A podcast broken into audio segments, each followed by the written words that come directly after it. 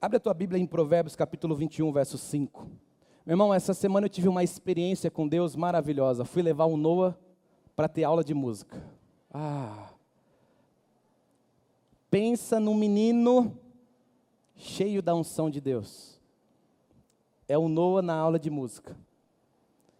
Levei ele lá, e aí tinha uma bateria, tinha um teclado, tinha um monte de violão na parede e tinha um microfone.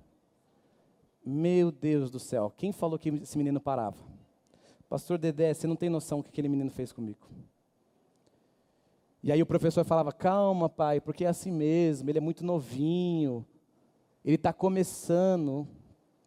E foi a partir dessa experiência que Deus começou a ministrar algo no meu coração.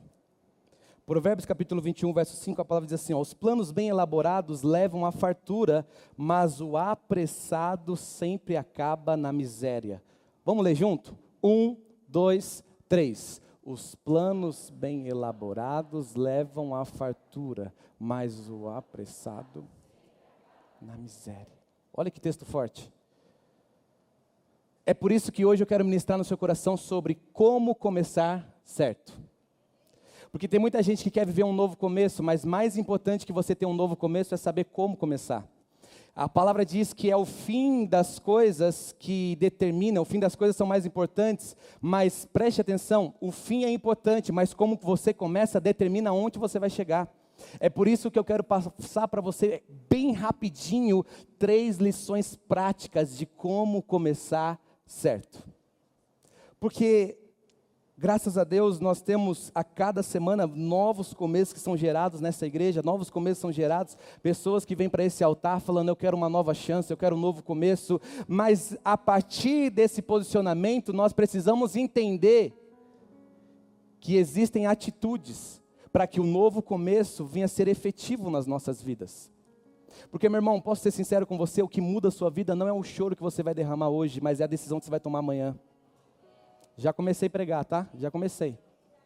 O que vai determinar onde você vai chegar não é a lágrima que você derrama aqui no altar, mas é a segunda-feira, a renúncia que você vai ter que ter amanhã, segunda-feira, quando você falar, eu quero começar certo, eu quero colocar em prática aquilo que o pastor ministrou do domingo, e é por isso que eu quero te ensinar, rapidamente, algumas lições de como começar certo.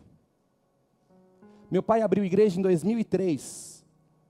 2003 nós tínhamos duas caixas de som, um microfone e o louvor durante um ano era no playback. Pensa, Mari, um ano inteiro no playback. Até que no aniversário de um ano da igreja, Pastor Dedé, meu pai resolveu comprar uma bateria. Nossa, eu tinha nove anos. Bateria da Dolphin. Pessoal que entende um pouco de música sabe que essa marca, ó, uma bosta e ele comprou uma bateria da Dolphin. E eu lembro que a primeira coisa que meu pai fez foi me falar o seguinte, ó, agora você vai aprender a tocar bateria. E aí no primeiro dia de aula eu falei, vixe, agora vai. Hum, segura o apeuzão. E aí, o miserável, que era como eu pensava do meu professor no começo, ele me ensinava a fazer um ritmozinho assim, ó.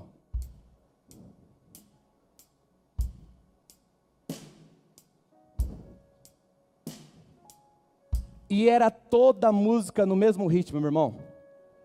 Não, não importa se ela era rápida ou lenta, tudo ficava igual. Ao único que é digno, grande. Tinha uma que era rápida, o pessoal tinha que cantar devagar, porque eu não sabia. E aí o pessoal tinha que cantar. Senhor, te quero. E o cara do violão, tipo assim, vamos. E eu falava, eu só sei isso. E aí ele, eu ficava falando para o meu professor na, na, semana, eu falava, mano, você não está entendendo. Eu estou acabando com o louvor. Ele falou, não, mas é assim que tem que começar. Porque quem tem pressa não consegue chegar em nenhum lugar. Tudo começa pequeno. E aí ele começou. E você vai começando a fazer. Aí ele fala, coloca dois bumbos. E aí ele começa a falar, vai, começa a acelerar mais.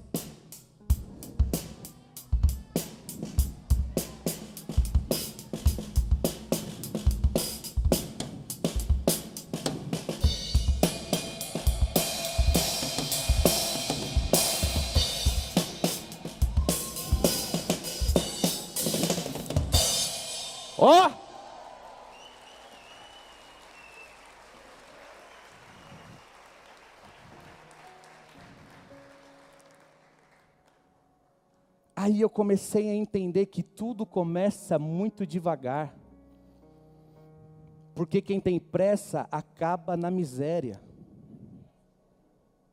Aí, meu irmão, quando eu tinha 12 anos de idade, chegou um homem na igreja chamado Rogério Magalhães. Ele era um produtor musical, hoje ele é produtor musical no Nordeste. E ele me apresentou a guitarra. Eu falei: ah, não, não acredito. E aí eu lembro que ele começou a me mostrar uma guitarra, meu Deus do céu. E aí, cadê o Mateus? Mateus, eu vou usar sua guitarra aqui, tá, filha? Tá aberta?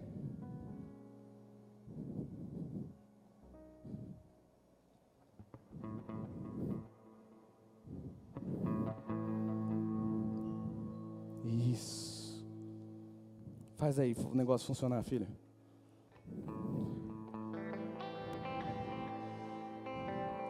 Aí, meu irmão, você não, você não é dessa época. Mas existia um homem chamado David Keelan. Não, alguém conhece David Keelan aqui? Meu Deus, não acredito. Cadê, cadê o meu DJ Vani para dar um gás na minha guitarra aqui? Cadê meu DJ Vani? Aí tinha um guitarrista chamado Roger Franco. Era um cabeludão. E ele começou a fazer uma música chamada Águas Purificadoras.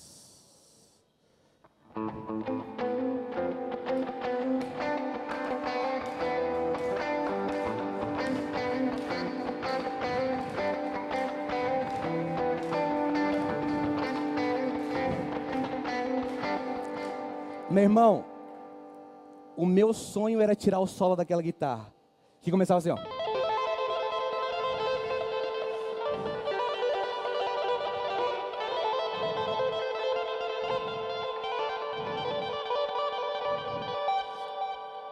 Só que eu vi isso. A primeira vez que eu fiz, eu falei, eu vou tocar desse jeito. Ah, eu vou, me dá uma guitarra para você ver. Só que meu irmão, ele começou, o meu professor começou a falar um negócio de escala maior. E aí você tinha que fazer assim, ó.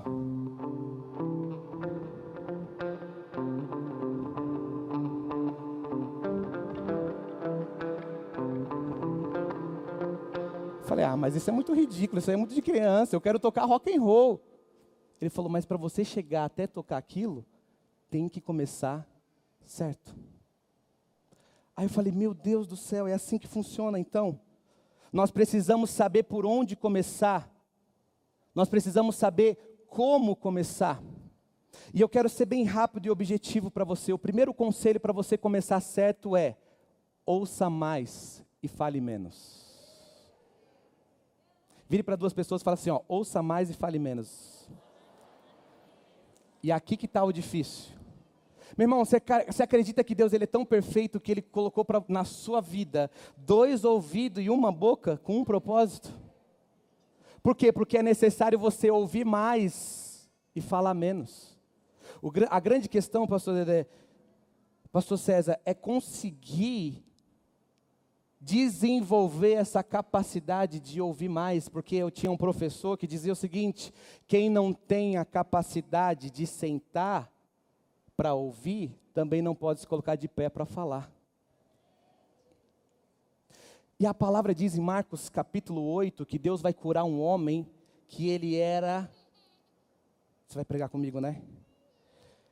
Um homem que ele era surdo e mudo. Eu vou contar como você fez na aula essa semana. Preste atenção.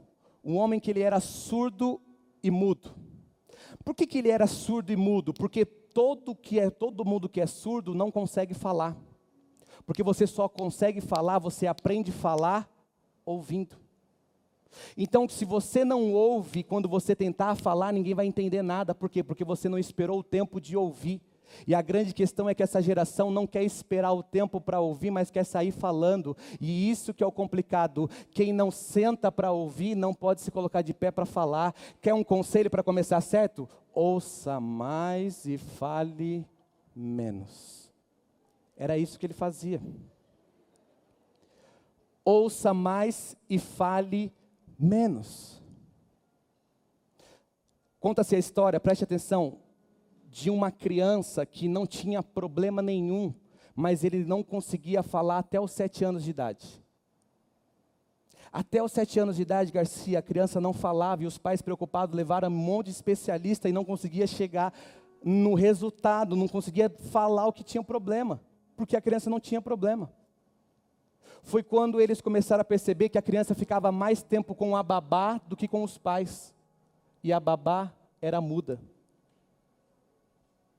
A babá era muda e não falava, e como é que a criança ia aprender a falar se ela não escutava nada? O grande problema da nossa geração é que ela quer começar e quer ir muito além. Mas se você quer começar certo, ouça mais e fale menos. A palavra diz em Mateus capítulo 16, um momento que Pedro vai ser usado pelo Espírito Santo para revelar quem é Jesus Cristo. Olha que interessante, preste atenção. Jesus fala: O que estão falando de mim? Aí os discípulos começam a falar: uns dizem que você é Elias, outros, que é, outros que é João Batista. Jesus muda a pergunta e vira para eles e fala: E vocês, o que dizem a respeito de mim? Pedro, usado pelo Espírito Santo, disse: Tu és o Cristo, o Filho do Deus Altíssimo.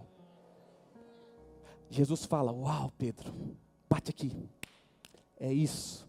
Não foi carne que revelou, foi o próprio Pai. Aí Pedro já, uau, olhou para os outros onze e falou: chupa que é de uva, olha aqui como é que eu estou. No mesmo capítulo, Jesus começa a falar como ele deveria ser morto e como seria o projeto de salvação. É no mesmo capítulo, é no mesmo culto, não mudou o dia. Está mes no mesmo capítulo. Deus, Jesus está continuando o diálogo.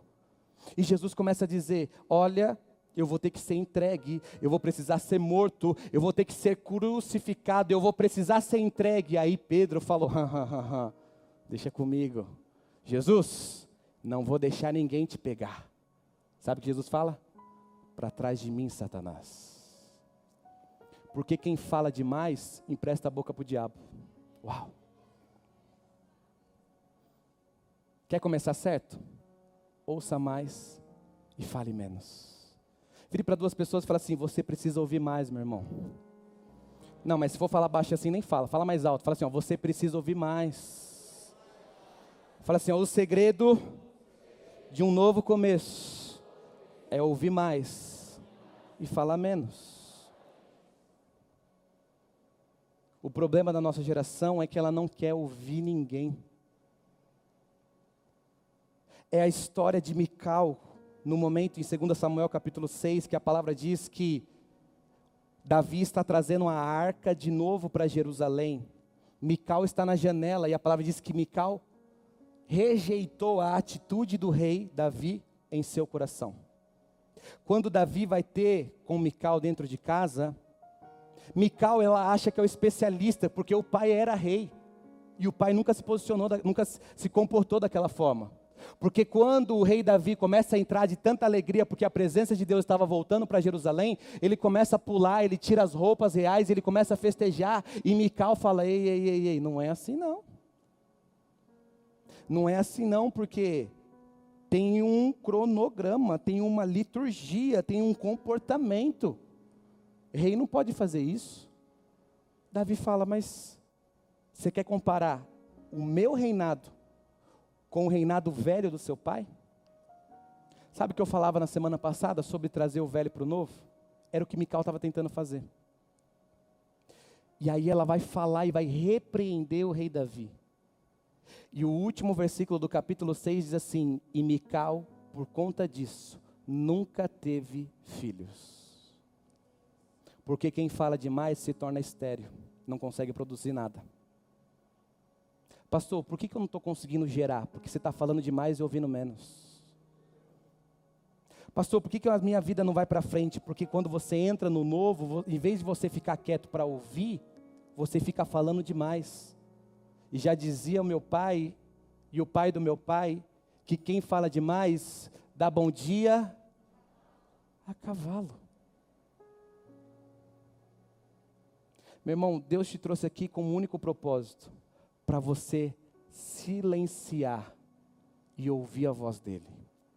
Porque no meio de tantas coisas ruins que você tem vivido durante a semana, no meio de tantas coisas difíceis que vocês têm vindo e enfrentado durante a semana, Deus te traz aqui com um único propósito para dizer: filho, fica quietinho porque eu quero falar com você. Fica quietinho porque eu tenho algo para tratar no seu coração. Ei, preste atenção, olha o que eu estou dizendo para você. Deus te trouxe aqui com um único propósito. Para quê? Para silenciar os seus problemas que estão lá fora e dizer: se você quer um novo começo de verdade, comece a ouvir mais, ouvir o quê? Ouvir a minha palavra, ouvir a minha voz, ouvir os meus ensinamentos, e pode ter certeza que a sua vida nunca mais vai ser a mesma. Ei, meu irmão, Deus tem um novo começo para você, então comece a entender isso. Ouça mais e fale menos, pelo amor de Deus. Aleluias. Segundo conselho, não tenha pressa. E aqui está um negócio difícil. Porque o cara se converteu ontem. Hum. E hoje ele já quer ser bispo. Tudo tem um tempo, tudo existe um processo. Ei, preste atenção: José sonha com 17, vai se tornar governador com 30. E você sonhou ontem porque não aconteceu hoje, você está querendo desistir. Hum. Deus falou que tem um novo começo para você, você fala, então amanhã, hum, se não tiver nada diferente no meu trabalho, ei, Deus não vai mudar o trabalho, Deus já está mudando você, e é isso é necessário. Tem alguém que está comigo aqui? Alguém pode glorificar e exaltar o nome de Jesus?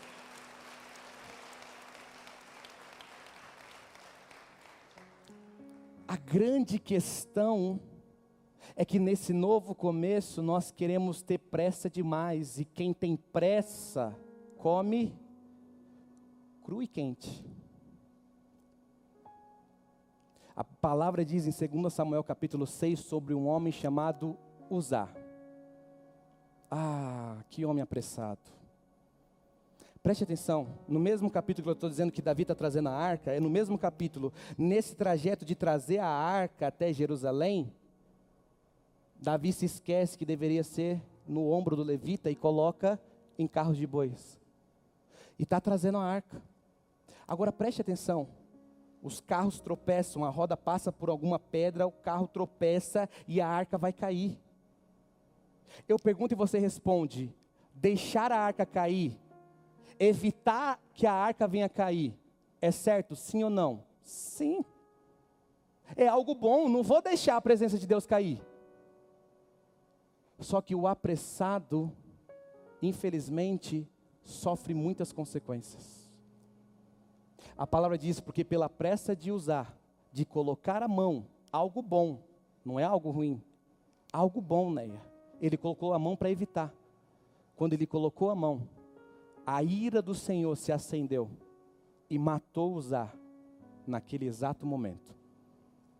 Pastor, por quê? Porque quem tem muita pressa, infelizmente, não experimenta da bondade de Deus, mas às vezes experimenta da ira de Deus. Pastor, então o que você quer dizer? Eclesiastes capítulo 3. Há um tempo determinado para cada coisa debaixo do céu. Há um tempo de chorar, há um tempo de sorrir, há um tempo de plantar, há um tempo de colher, há um tempo de abraçar, mas também há um tempo de deixar de abraçar. O problema da nossa geração é que está com tanta pressa que não quer, não quer dar tempo ao tempo. Meu irmão, se é tempo para chorar, a gente vai chorar.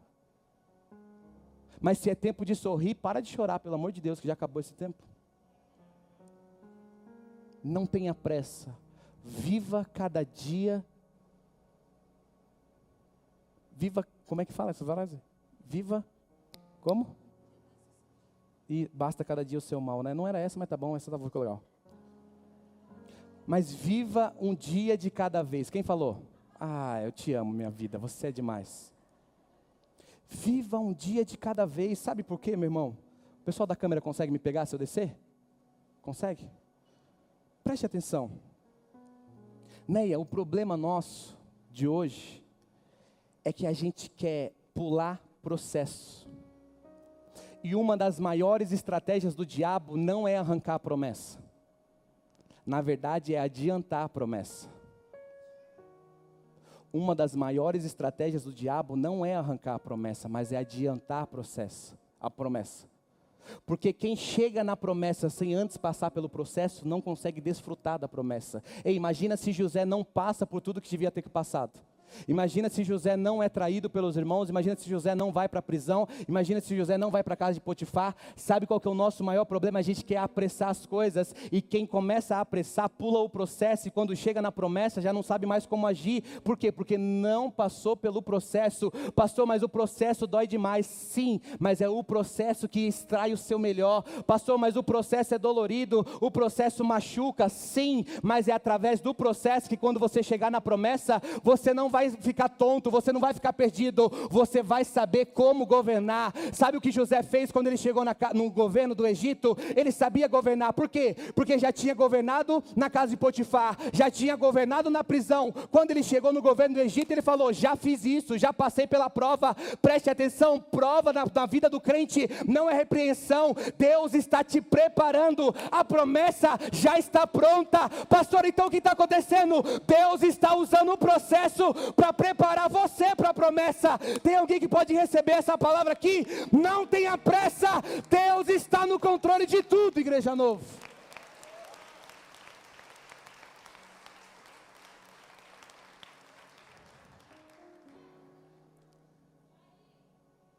O grande problema é que a geração que nós vivemos, que é a geração do Netflix, do iFood, a gente já não tem nem paciência para conversar com gente lerda. A gente já não consegue nem ouvir a história de gente que demora muito para contar o final. Não é verdade? Tem gente que começa a falar para você e você fala, e aí, qual que é o final? Vamos, vamos, vamos, vamos, vamos, vamos, vamos. Não, não, não, mas peraí, peraí, é porque assim, ó, daí na segunda-feira eu acordei, daí na segunda-feira eu escovei os dentes, daí só para falar que na sexta-feira aconteceu alguma coisa. Digo quem é assim? Não, né? Mas sabe qual que é o nosso problema? É querer apressar as coisas. Posso dizer algo para você, moça? A sua pressa não apressa Deus.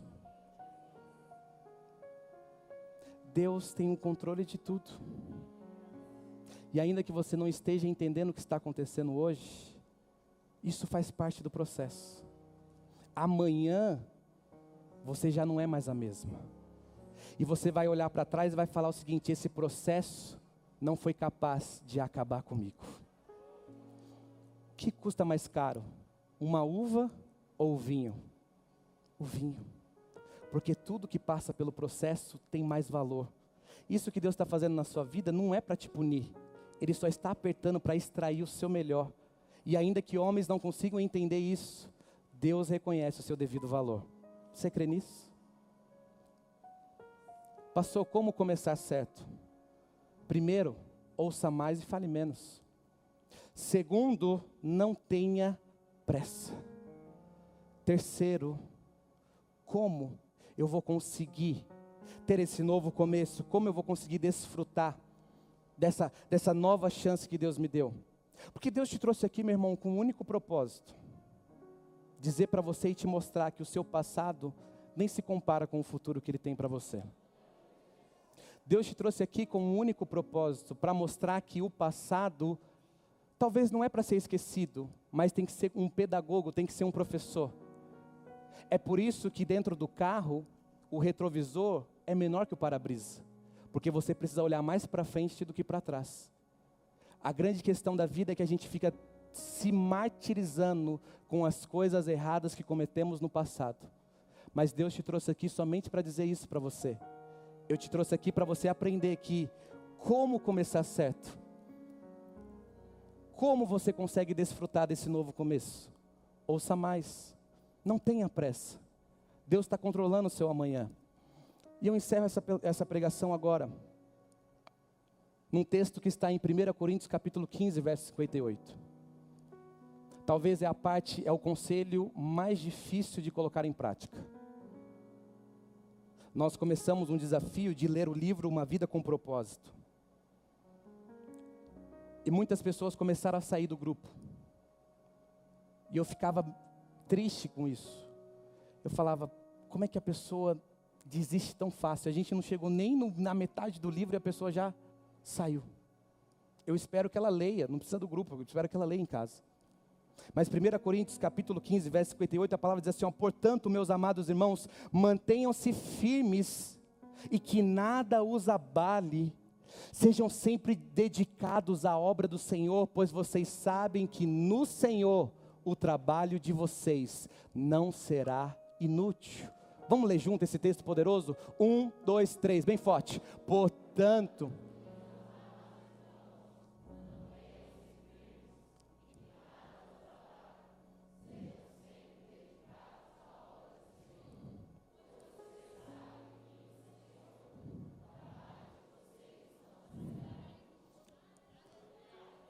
Posso dizer algo para você, voluntário? Vai valer a pena o que você faz. Vou repetir isso. Chegar uma hora mais cedo no culto, talvez ir embora uma hora depois, vai valer a pena.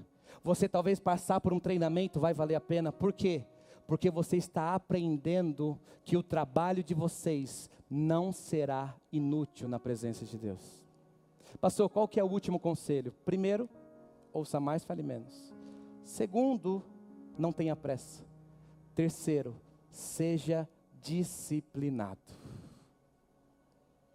Numa outra versão fala assim, Paulo está dizendo para a igreja de Coríntios, portanto, meus amados, sejam firmes e constantes.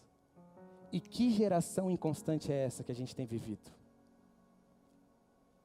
Meu irmão, no tempo dos meus pais, para você conseguir entrar num relacionamento, o pastor Dedé está aqui, para você conseguir pegar na mão da menina, ah, era um processo. Para você conseguir dar o primeiro beijo. Para você conseguir falar, estou namorando. Olha, demorava tanto. A geração sabia ser firme.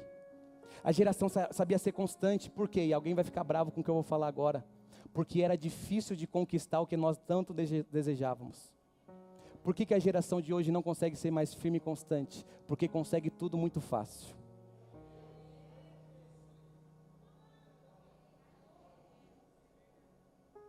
Poderia ter acabado antes desse, desse versículo, né? Mulher, o homem ele deseja, ele deseja ser desafiado por você. Porque se ele consegue tudo muito fácil, ele vai, ele vai atrás de alguém que seja mais difícil. Homem, a mulher quer alguém que seja homem de verdade. Porque se todo mundo tem que tomar decisão por você, ela vai procurar alguém que tome decisão pela vida dele de verdade. Geração firme e constante. É esse, esse o desejo do coração do seu pastor que essa igreja venha se tornar firme e constante. Tá difícil, mas eu vou continuar. Tá complicado, mas eu não vou, par não vou parar. É, tá, tá, tudo complicado, tá? A igreja tá fechada, tá tudo difícil. Quinta a gente não pode ter culto presencial, mas nós vamos ser a geração que é firme e constante. Por quê? Porque a gente sabe que o nosso trabalho em Deus será recompensado e não será inútil. Levanta a sua mão que eu quero profetizar. Tudo aquilo que Deus entregou para você começar, tudo tudo aquilo que Deus colocou como um novo começo, continua sendo disciplinado, permaneça firme, permaneça constante, por quê? Porque o seu trabalho será recompensado. Tem alguém que pode receber essa palavra nessa noite? Aleluia.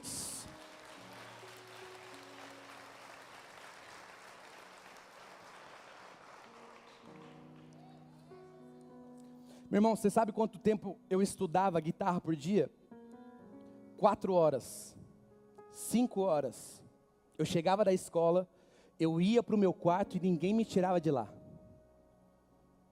E eu fui da geração que abandonou a bola por causa da guitarra e da música. Meu irmão, se você me der uma bola, eu nasci com dois pés esquerdos. Estilo curupira, virado para trás, porque pelo amor de Deus. Que coisa horrível deve ser eu. Imagina o time dos pastores aqui da igreja. Eu, pastor César, pastor, pastor Dedé tem, tem cara que joga bola, mas o, o pastor Pedro. Meu Deus do céu. Se a gente não chamar uns voluntários aqui para o nosso time, meu irmão, que coisa horrível vai ser. Mas por quê? Porque eu precisei ser disciplinado. Eu precisei se tornar firme e constante. Sabe que aquilo que demora mais tempo para conquistar, parece que tem que o, o gostinho fica até um pouco melhor quando conquista. Sabe quando você deseja comprar sua casa própria? Nós, o sonho da casa própria. Aí você ouvia o Silvio Santos falou, falando que existia o, o, o carnê lá, né? Você poderia ganhar uma casa no valor de 45 mil reais. Eu falava, que casa que vale 45 mil reais, né? Mas dava para você ganhar. Todo mundo desejava comprar casa própria. Você juntava, era do FGTS, você juntava daqui, parava de fazer aquilo, e você falava, não, mas vai valer a pena. Não, aí todo mundo chamava, vamos comer uma pizza, não dava, comprar casa própria. Não, mas vamos para o restaurante, não dava, comprar casa própria. Não, mas vamos fazer isso. E aí depois de 5, 10 anos você comprava casa própria. Uau!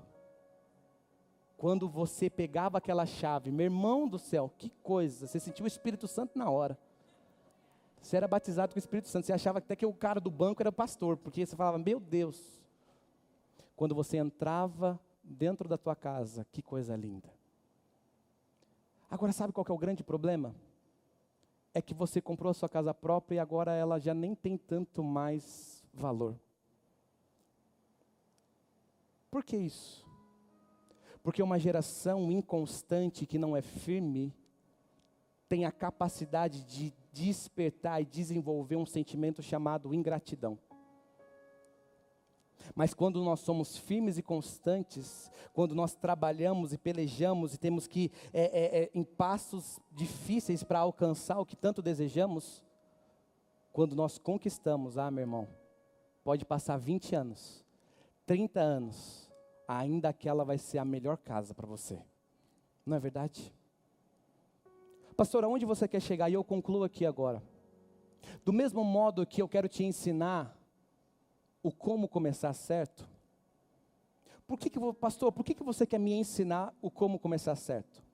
Porque existe alguém, existe uma pessoa que está esperando o seu passo para ele continuar aquilo que ele começou. Vou repetir isso. Existe uma pessoa que está esperando o seu passo para continuar aquilo que ele começou. Pastor, quem que é ele? Filipenses capítulo 1, o verso 6. É um texto maravilhoso e é o texto que eu quero que você, se possível, tire foto do telão, poste nas suas redes sociais, porque do mesmo modo que você está começando, existe alguém também hoje que está começando. Filipenses capítulo 1, verso 6, a palavra diz assim: Estou convencido de que aquele que começou a boa obra em vocês vai completá-la até o dia de Cristo Jesus. Alguém pode receber essa palavra? Alguém pode glorificar e exaltar o nome de Jesus?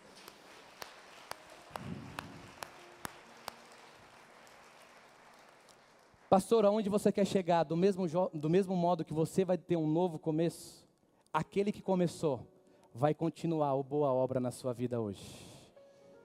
Vou repetir. Do mesmo modo que você vai dar um passo para querer um novo começo e falar, eu quero começar certo. Deus lá de cima, Pastor Pedro, sobe aqui por favor, rapidinho. Como é que funciona esse novo começo que vocês ficam tanto falando? Eu sou você. Eu sou você. Pastor Pedro é aquele que está em Filipenses capítulo 1, verso 6.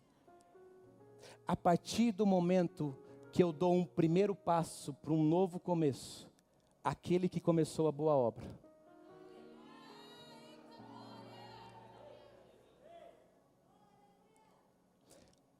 A partir do momento que você fala, não, o pastor pregou que eu preciso ouvir mais e falar menos, então eu vou ouvir mais e falar menos. Aquele que começou a boa obra. A partir do momento que você fala, não, eu vou começar a não ter pressa, eu vou, ter, eu vou entender Eclesiastes capítulo 3, que é um tempo determinado para cada coisa. Aquele que começou a boa obra. E ainda que pareça que está difícil demais, eu vou ser disciplinado, eu vou continuar sendo firme e constante. E quando eu dou mais um passo, aquele que começou a boa obra em minha vida é fiel para terminá-la no nome de Jesus.